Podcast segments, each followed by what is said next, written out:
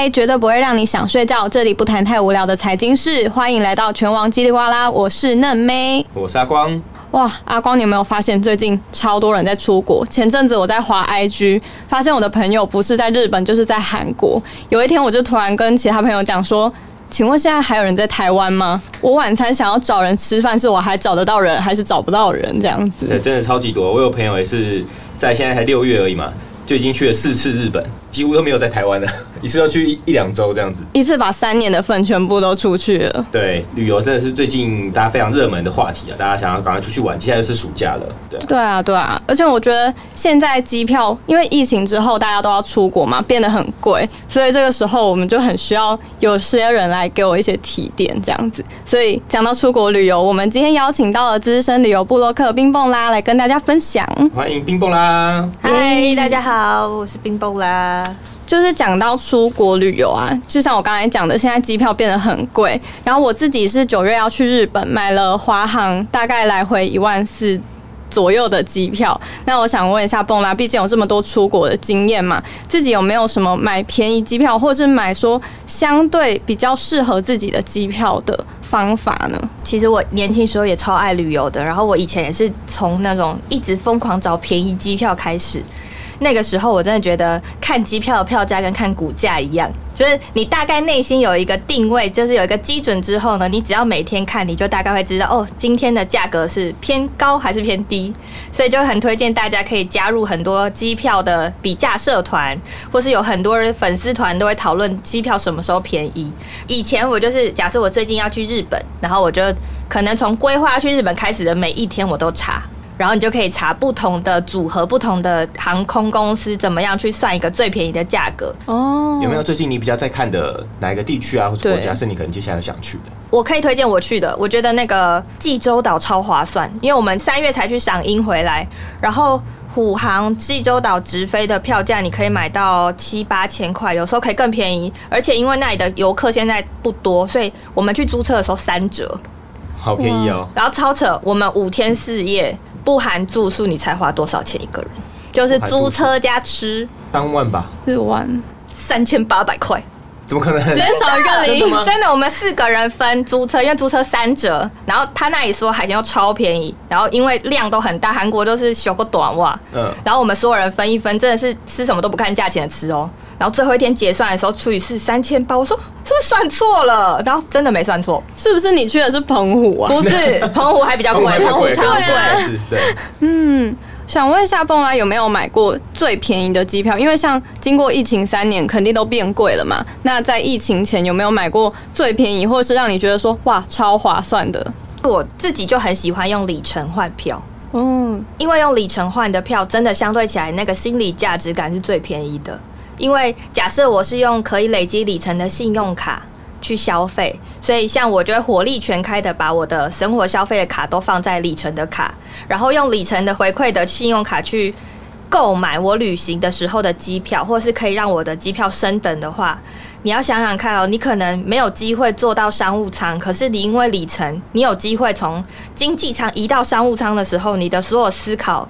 跟你的感受都不一样，超好。然后你就会觉得这个人生体验，居然是因为你平常消费累积的里程换的，但它是不会花到你任何一毛钱的话，它是一个超级划算的投资。嗯，我觉得我真的很需要这个，因为其实我列一个问题，就是很多人是他会一直乱花钱，但是我是会死存钱，太贵了，你花太多钱了。可是我没有真的去算过我花多少钱。对，就是感觉我可能就会想要问崩拉说，就是平常会怎么规划一笔是佛娱乐的钱，然后真的可以动用，然后让自己身心灵富足，不会一直觉得自己很可怜那种感觉。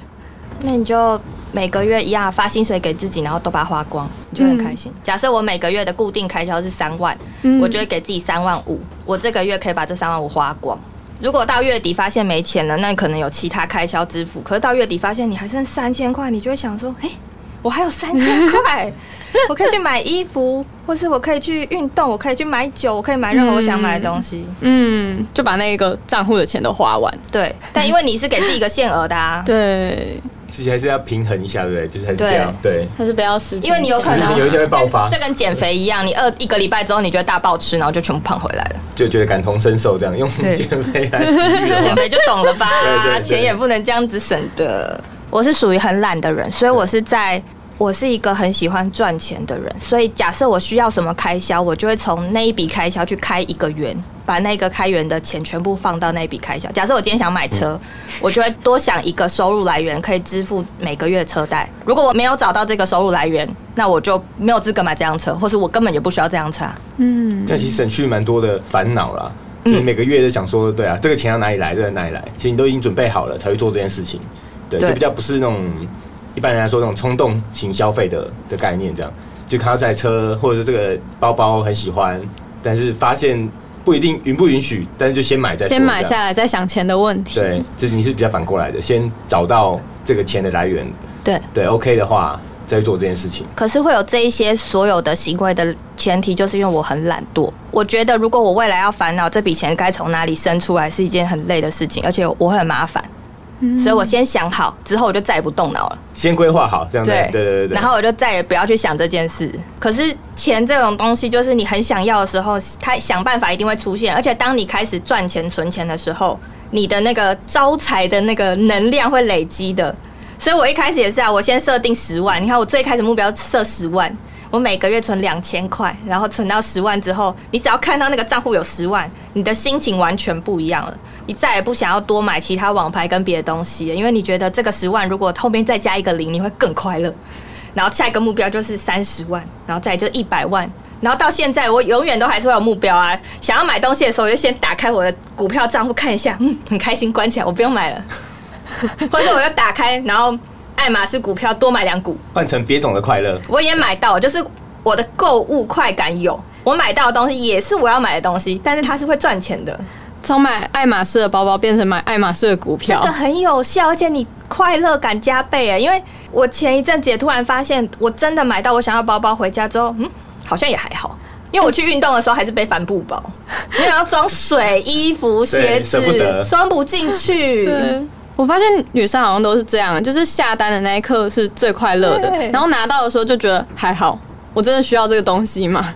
瞬间就冷掉的感觉。那就得到了才好的，对，得到的时候反而没有比下单的时候快。账单来的时候又觉得很崩溃。所以你想买的时候，就马上把那个股票账户打开，然后随便。这时候就不要看股价，嗯，因为反正你看包包也会贬值，你看股价就算跌了又不会怎样。还有增值的机会啊，对，长期来看，长期来看应该是这样。刚刚提到说被动投资以外，我们在你刚刚讲的是你看到，哎，其实就要想说啊，自己会去主动去买。一些刚刚提到说日常生活这种你会比较关注的股票，这样对于年轻的族群来说啊，小额的投资其实也是一个蛮好的概念。你有什么零存整付啊，或者说买些基金这样子定期定额，这种都是不错的概念。那其实，在全人这边，我们也是有这种不错的类似的交易的方式，这样子。嗯，对啊，我觉得就像是对于小资族来说，权证是一个比较好入门的嘛，因为它的金额比较小。那其实我们现在工商时报的全网也开赛了，而且中奖的门槛很低，蛮适合像我这。种新手投资人，而且只要报名的话，就有机会可以来抽奖。我们有早鸟跟呼朋引伴奖，欢迎投资人们都可以一起来共享盛举。总结下来就是，你提前规划，反而就是最懒人的方法。哎，如果你没有提前规划，反而到现场的时候你手忙脚乱，不管是旅行也是啊，理财也是，提前规划反而都是最轻松的方法。对，不要瞎忙，好像是我们今天的结论。对。我们今天也是这个很谢谢凤拉来跟我们分享说这个所有其实旅游啊或者是理财相关的概念，我觉得光是我们都觉得很多都是我们可以去执行的的一个方向了。对啊，很多观念都可以再来改变一下。嗯。今天很谢谢崩拉来到我们的节目。那以上就是今天的叽里呱啦。那之后如果大家有想要跟我们讲什么的话，或是有什么问题想要提问的话，想要再问崩拉的话啊，其实也可以去给我们留言提问这样子。对啊，而且如果在我们的 Apple Podcast 五星留言的话，你也可以写出你想要之后的集数可以听到的题目，那我们也可能会把这个纳入我们之后单集来聊聊的话题哦。好，今天谢谢蹦拉，那我们下次见喽，拜拜。